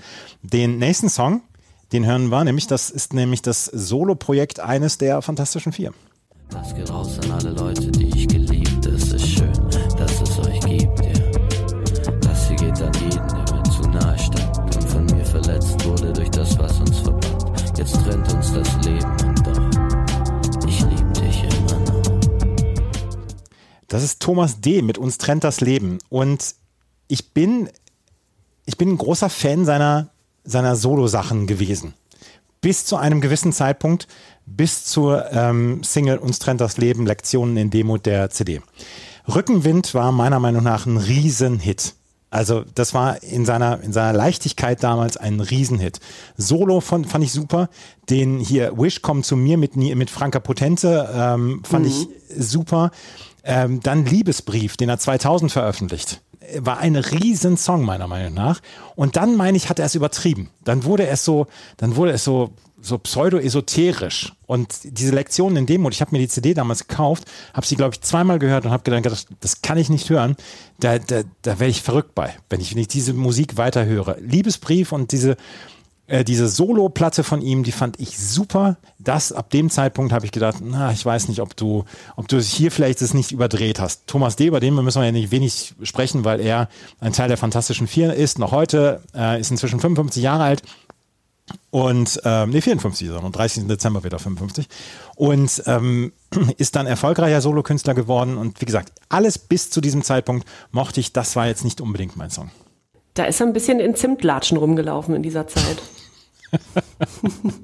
Ja, so ein kleines bisschen. Er hatte dann ja auch dieses, diese äh, Kommune da in der Eifel. Ich glaube, die hat er heute noch, oder? Und ja, so ein ganz kleines bisschen abgedreht ist er da. Und das war nicht mehr ganz mein Ding, aber die vorherigen Sachen, darauf lasse ich nichts kommen. Thomas D. mit Uns trennt das Leben auf Platz 44 in den deutschen Charts, in Österreich auf Platz 47. Ja, und dann, ja, sind wir auch schon am Ende der Bravo 33 mit einem Song, in den wir auch noch mal reinhören. Und wir bleiben natürlich auch noch im deutschsprachigen Raum. Und das ist jetzt äh, überraschend für mich gewesen, dass der es auf die Bravo 33 geschafft hat.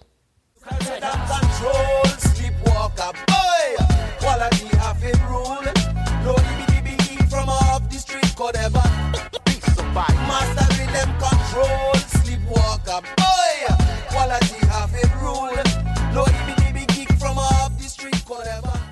Master Rhythm Control Sleepwalker. Das war nicht ähm, Gentleman, das war Anthony Greer. Und der singt hier zusammen mit Sleepwalker featuring Hamburg City All Stars den Vorsprechtermin. Und das war jetzt gerade der Refrain. Ähm, der Rest des Textes ist komplett in Deutsch. Und da hat sich Sleepwalker, der ein Hamburger Produzent ist und damals äh, zu dieser Zeit ja, also alles durch den äh, Hip-Hop-Norden in Deutschland wild wegproduziert hat, der hat sich da ein paar, ja, Hamburg City All-Stars dazugenommen. Sleepwalker selber heißt Marc Wichmann, äh, ist auch ein alter Bekannter und äh, der hat damals im Boogie Park in seinem Studio quasi alles durchgezogen, von den absoluten Beginnern über Sammy Deluxe und so weiter, äh, was nicht nied- und nagelfest war und hat deren Songs produziert. Ähm, der hatte selber eine Band, Hamburger Hill, die haben damals so ja so Britcore gemacht und so weiter. Also der hat der hat ähm, ähm, tiefe musikalische Wurzeln auch in in anderen Genres und wurde dann eben Hip-Hop-Produzent. Und der hat sich da für diese Hamburg City All-Stars zum Beispiel die Deichkind-Mitglieder ähm, Phil und Buddy Buchsbaum, Bartosz Jesnach dazu geholt. Dann sang hier gerade in dem Ausschnitt, den wir gehört haben, der Reggae-Sänger Anthony Greer, Eisfeld von den absoluten Beginnern, auch Asian Delay heute bekannt war dabei.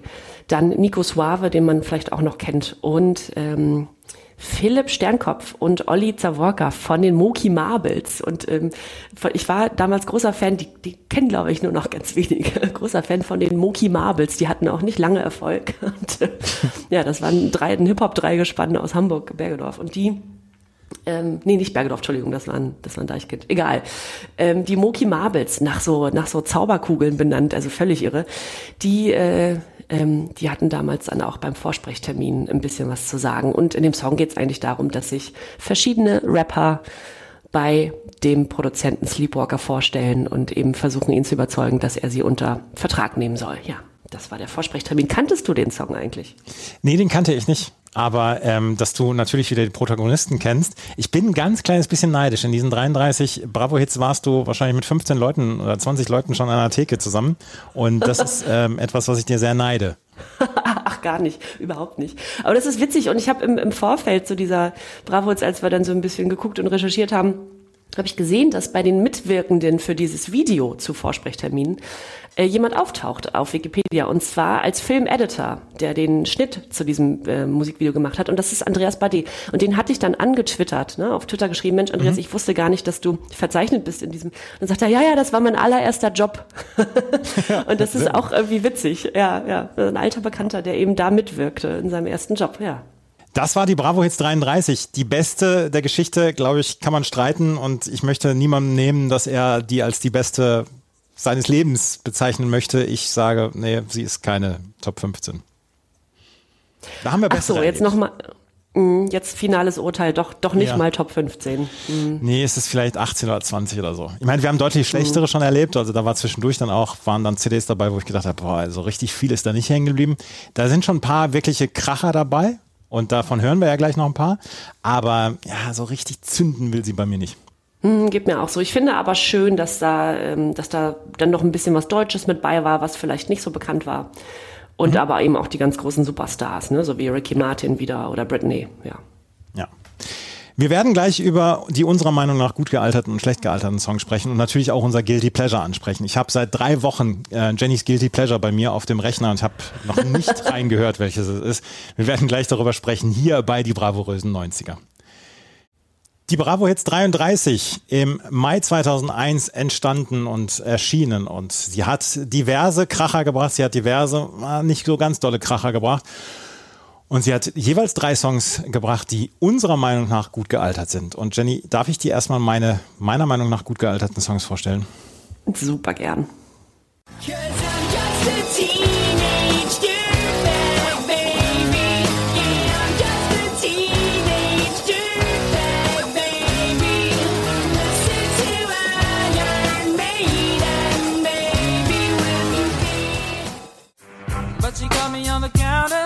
Wasn't me, Saw me kissing on the sofa. wasn't me, I even had her in the shower.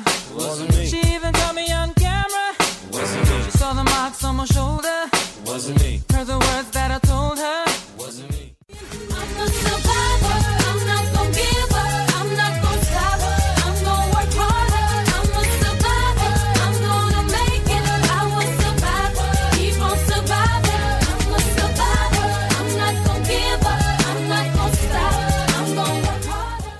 Survivor ist der beste Song auf dieser Doppel-CD, da lasse ich auch nicht mit mir reden. Oh, wow. Okay, das überrascht mich. Wir haben komplett verschiedene Titel. Das ist auch selten bei den gut gealterten. Sehr schön. Ehrlich? Okay. Ehrlich? Da, da- das weiß ich nämlich, da weiß ich nämlich nichts von, weil ich das auch noch nicht angehört habe.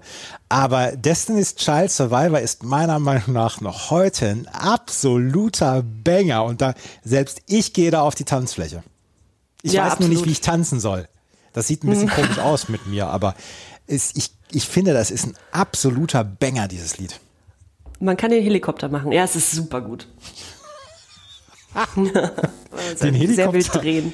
die, den Helikopter oder diesen, diesen Taucher, wo man die eine Hand so nach oben nimmt, die Nase Ja. zuhält und dann so, so runtergeht. Da kann man auch machen. Ne? Ja, das hat man Ja. vielleicht bei euch damals gemacht, aber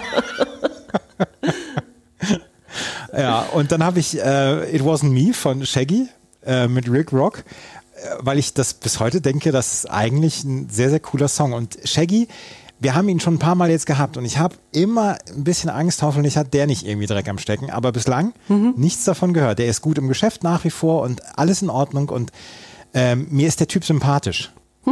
Ich, ich hoffe einfach nicht, dass ich eines Besseren belehrt werde. In diesem Fall. Nee. Und, und Teenage Dirtbag habe ich so gedacht, wenn du das heute auf dem 40. oder 45. Geburtstag spielst, da werden sich Leute daran erinnern, wie sie früher in der Indie-Disco oder in der Disco an sich waren und ähm, wie sie dort dazu getanzt haben und die werden dazu heute auch noch tanzen. Und deswegen ist es meiner Meinung nach gut gealtert. Der Film dazu ist sicherlich nicht gut gealtert, aber der Song finde ich, das ist okay. Ja, finde ich auch. Haben wir ja schon drüber gesprochen. Finde ich auch. Jetzt, ja, okay. Mhm. Ich bin äh, überrascht. Schön.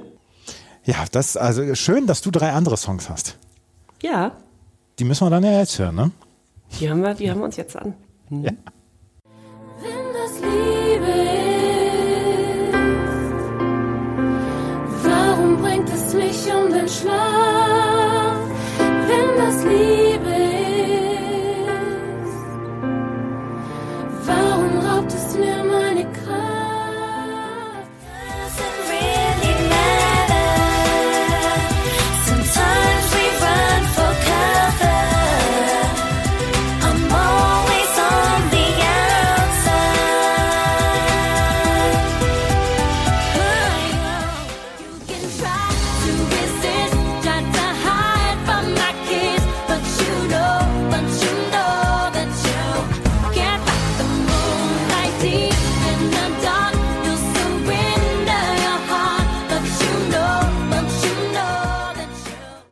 Ist auch schön, dass wir sechs Songs genommen haben, die bislang noch nicht äh, bis auf Wheatus äh, vorgestellt worden sind. Ja, so haben wir mal die Bandbreite nochmal ausgespielt. Das ist sehr schön.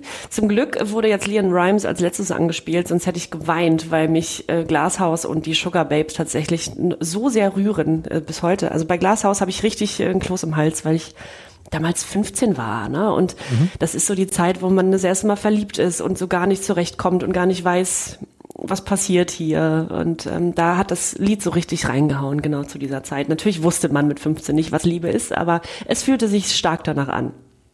Und äh, die Ich Sugar wusste, Babes mit nicht. 15, ich wusste mit 15, was Liebe ist. Ist das so? Ja. ja, das Vor denkt man ich, natürlich. was- Vor allen Dingen wusste ich, was unglückliche Liebe ist. Richtig. Und wenn Eltern dann einen trösten sagen, aber da kommt doch jemand, da wird nie wieder jemand kommen. niemals. Ja, es ist äh, ah ja, wilde Zeit. Und äh, die Sugar Babes Run for Cover, also, da geht's mir ähnlich. Das ist ein so ein deeper, schöner, ähm, ja, äh, melancholischer Song, der total unter die Haut geht. Und die Sugar Babes, auch, auch über die sprachen wir ja schon sehr euphorisch, ähm, konnten auch gar nichts falsch machen damals.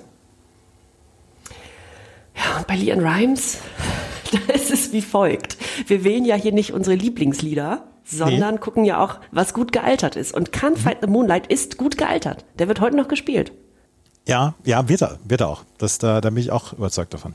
Ja, Leon Rhymes, auch über die sprachen wir schon, die ja schon sehr, sehr früh quasi gedrillt wurde und, und ähm, sehr, sehr früh schon ihre Gesangskarriere aufnahm. Und äh, Can't Fight the Moonlight war ja auch ein Soundtrack. Genau, zu Coyote Ugly. Richtig, Ja. über den sprachen wir auch. Ja. Ich finde deine ich Auswahl ich gespannt. gut. Deine Auswahl finde ich gut. Ja, ich deine auch. Ähm, wir haben eigentlich, wir haben jetzt die best, sechs besten Songs rausgesucht, kann man, also für uns äh, gut gealterten Songs rausgesucht. Ja. Schaffen wir es auch, die sechs schlecht, am schlechtesten gealterten Songs rauszufinden? Das werden wir jetzt, äh, ja, ähm, werden wir jetzt hören. Und jetzt hören wir erstmal Jennys schlecht gealterte Songs, beziehungsweise die ihrer Meinung nach schlecht gealterten Songs. Da muss ich immer genau sein. Don't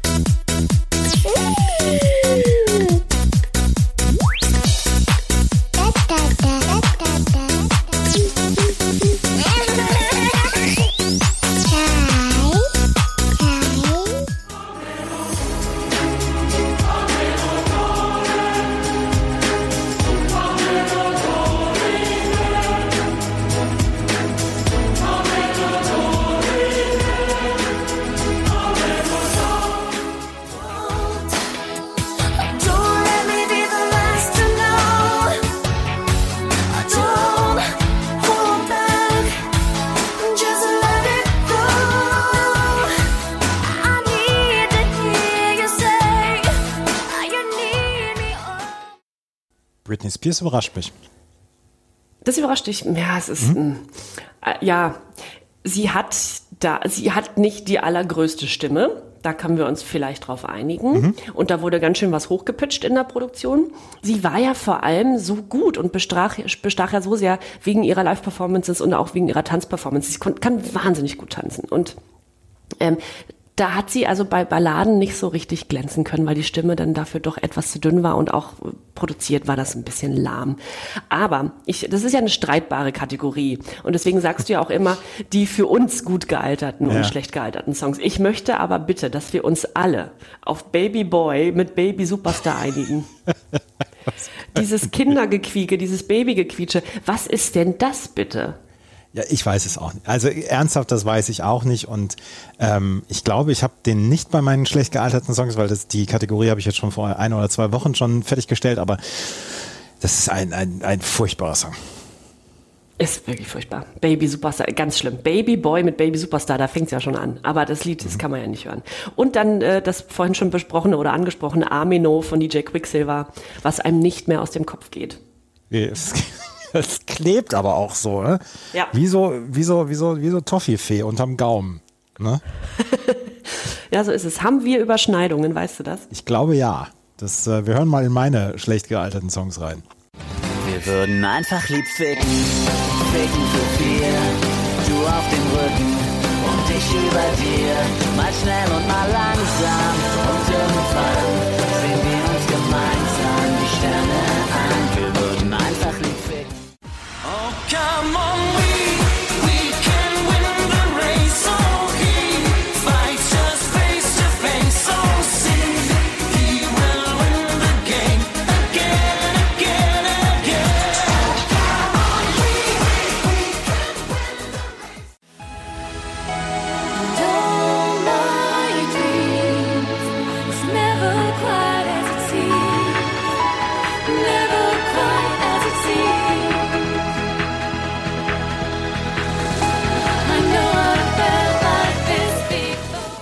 Dario G, Dream to Me, ist eine absolute Frechheit. Und Dolores O'Riordan, Ja. möge sie in, in Frieden ruhen, die leider schon verstorben ist, die wird sich ein Grab umdrehen bei diesem Song. Ja.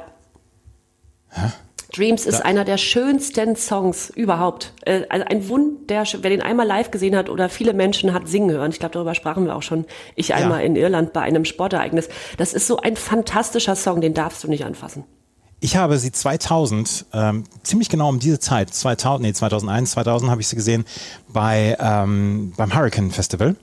Und da Ja. möchte ich noch einmal gerade die Geschichte erzählen zu den Cardigans und äh, zu dem Hurricane. Ich weiß nicht, ob ich es schon mal erzählt habe. Ich jedenfalls, sie setzten gerade an, ähm, hier wie Zombie zu spielen. Und ich hatte den ganzen Du meinst die, Nachmittag... Cran du, äh, warte. Die Cranberries, die Cranberries, ja, Entschuldigung. Ja. Ja. Die Cranberries hatten gerade angefangen, ähm, Zombie zu spielen und ich hatte den ganzen, die ganze Zeit auf diesen Song gewartet, weil ich ihn unbedingt hören wollte. Und dann, es waren 28, 29 Grad, es war wirklich äh, Sommer und dann kippt vor mir ein Mädel um. Also wirklich sackt so zusammen. Und ich dachte, jetzt kümmert sich doch mal einer um sie. Ich möchte diesen Song hören. Und es hat sich aber keiner um sie gekümmert, weil alle den Song hören wollten. Und dann habe ich dieses, das Mädel, habe ich 50 Meter zur nächsten Bierbude getragen, in den Schatten gesetzt, habe ihr ein bisschen Luft zugefächelt, habe dann noch gesagt hier zum, zum, zur Bedienung, ähm, habt ihr mal Wasser für das Mädel, die ist gerade umgekippt. Ähm, da kamen dann auch schon, schon Leute vom Sanitätsdienst dann auch an. Und dann ging es ja auch ein bisschen besser. Aber das lief alles in der Zeit ab, wo dieser Song gespielt worden ist. Und dann äh, war ich wieder zurück und dann wurde Zombie nicht mehr gespielt, beziehungsweise war zu Ende. Oh nein, Andreas. Aber eine gute Tat. Es war eine gute Tat, aber ich habe zehn Sekunden gewartet, ob nicht je- jemand anders sich drum gekümmert. Von daher weiß ich gar nicht, ob man das jetzt überbewerten sollte, was ich da gemacht habe. Oh, sehr ehrlich muss man sein. ja, dann habe ich hier Win, the Race und das, was wir vorhin schon gesagt haben, man weiß genau, was kommt. Man weiß auch, dass, äh, dass erst Thomas Anders den Refrain singt und dann hochgepitcht Dieter Bohlen hinterher Ja. nochmal das Ganze. Es ist immer das gleiche Muster. jetzt. Ja, ja, nee, ich, ich, ich singe nichts mehr vor, nachdem du mich da beim letzten Mal so reingetrieben hast.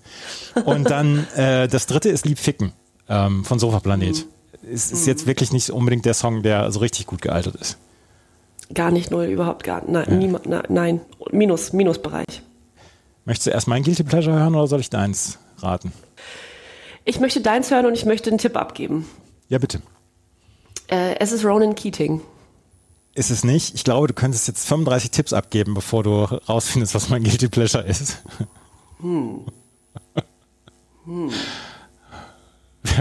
Wir, soll, ich, soll ich sagen? Wir haben eine Premiere Ja. hier heute. Wir haben eine Premiere. Wir würden einfach lieb ficken, ficken für vier. Du auf dem Rücken und ich über dir. Mal schnell und mal langsam und irgendwann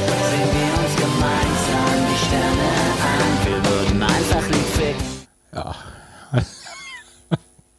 Ich weiß jetzt nicht, was ich dazu sagen soll. Ich, nee, ich auch nicht. Das musst du, das musst du jetzt angehen. ist es, ähm, also da ist natürlich äh, inf infantiler Humor von mir mit dabei und ich erlaube mir eigentlich selten infantilen Humor. Ähm, da kann ich leider nicht anders und ich fand diese Art und Weise, wie dieser Song vorgetragen ist, fand ich einfach relativ lustig. Und ich, den kannst du heute nicht mehr spielen. Aber als ich diese CD jetzt als Vorbereitung, ich habe ja alle CDs immer als Vorbereitung, da habe ich den dreimal gehört und habe gedacht, oh Mensch, das kann man sich eigentlich ganz gut anhören.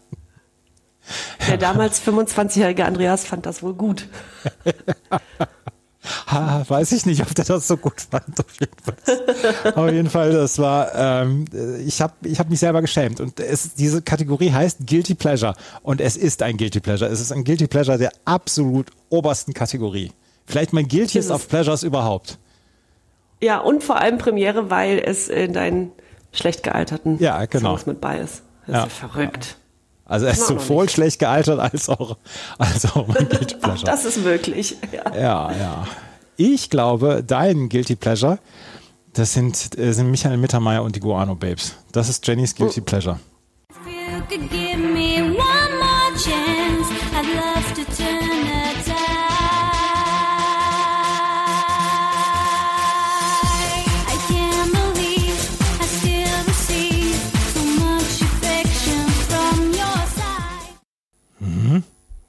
Stichwort Fäuste. Das ist so ein richtiger Fäuste-Wegwerfer. Ja, ja. Silver. Silver mit Turn the Tide. Die hatten, ich glaube, es war auch nur ein One-Hit-Wonder, so eine belgische Combo, so eine Dance-Combo oder Trance-Combo. Ich finde das super gut, richtig gut. da musst du lachen, Mensch. Ich finde das wahnsinnig, wahnsinnig gut. Ich habe das wiederentdeckt. Ich habe es damals gehört und fand es klasse. Das war aber schon zu einer Zeit, wo ich zu cool für diese Musikrichtung war und mich Ja. ja schon dem Hip-Hop und schon- sehr dem Hip-Hop zugetan war. Und das hat mich aber noch mal gekriegt, der Song, das weiß ich noch. Ja, ich finde ihn bis heute sehr, sehr gut und habe ihn, also, was habe ihn lange nicht gehört und wiederentdeckt und dachte, jawohl, der funktioniert ja noch, Hallöchen. ja. ja, Der, der heizt den Dancefloor auch heute noch auf. ja, aber sowas von. Turn the Tide, richtig gut. Ja. Spielst du das dann eigentlich auch mal deinem Girls Club vor zwischendurch, wenn ihr so in eurem Privatparty seid? Mhm. Deine, deine Guilty Pleasures. Naja, also ich habe mich in den letzten Wochen öfter zufällig auf, auf ähm, in Situationen wiedergefunden, sagen wir es mal so, mit meinen, mit meinen Girls, wo sowas gespielt wurde. Einmal auf einem Dorffest, einmal zu meinem Geburtstag und so weiter. Und also wir waren in einem, in dem dörflichsten Dorf äh, in Sachsen-Anhalts und da war Dorfparty zu Pfingsten und da wurden alle Bravols gespielt. Das war großartig, ja. Aber Silver also wurde nicht gespielt. Ja. Da hättest du mich auch 35 Mal raten lassen können, da wäre ich auch nicht drauf gekommen. Siehst du? Ach schön. Die Bravo Hits 33, das war's schon wieder mit der neuen Ausgabe. Wollen wir zwei Songs ähm, verraten von, der, von dem nächsten Sampler, den wir besprechen werden? Ja, mach das doch mal. Nur zwei Songs, ähm, die dort auf dieser, auf dieser CD, auf dieser Doppel-CD sein werden. Und dann könnt ihr ja mal gucken, welche dabei sind. Also, wir haben einmal UB40 mit Kingston Town wird dabei sein. Und ah, Technotronic mit dem Megamix. Das sind zwei der Songs, die auf dem nächsten Sampler drauf sind, die wir, den wir besprechen werden. Und da gehen wir ein bisschen weiter in der Zeit zurück, wenn ihr das schon gehört habt, jetzt hier gerade mit, ähm, mit Technotronic, mit dem Megamix. Das ist schon ein bisschen älter, aber dann werden wir ein bisschen wieder zurückgehen in die 90er, weil der Podcast heißt die Bravourösen 90er. Und dann werden wir nächstes Mal über diesen Sampler dann sprechen. Wenn euch das gefallen hat, was wir machen, freuen wir uns über Bewertungen und Rezensionen auf iTunes. Wir haben den, wir haben unseren Instagram-Account nicht ein einziges Mal genannt heute. Hier kommt Bravo, heißt unser Instagram-Account und da werden wir einige Sachen, die wir besprochen haben, auch nochmal zeigen äh, in den Stories und auch zu jeder neuen Ausgabe werden wir was posten. Und ähm, alle zwei Wochen neu, wenn, wir, wenn nichts dazwischen kommt, äh, kommt die neue Ausgabe von Die Bravourösen 90er. Hier kommt Bravo, ist unser Instagram-Account. Vielen Dank fürs Zuhören. Bis zum nächsten Mal. Tschüss. Tschüss. Die bravourösen 90er. Alles zu den goldenen Zeiten der Pop- und Rocksampler. Mit Jenny Wu und Andreas Thies.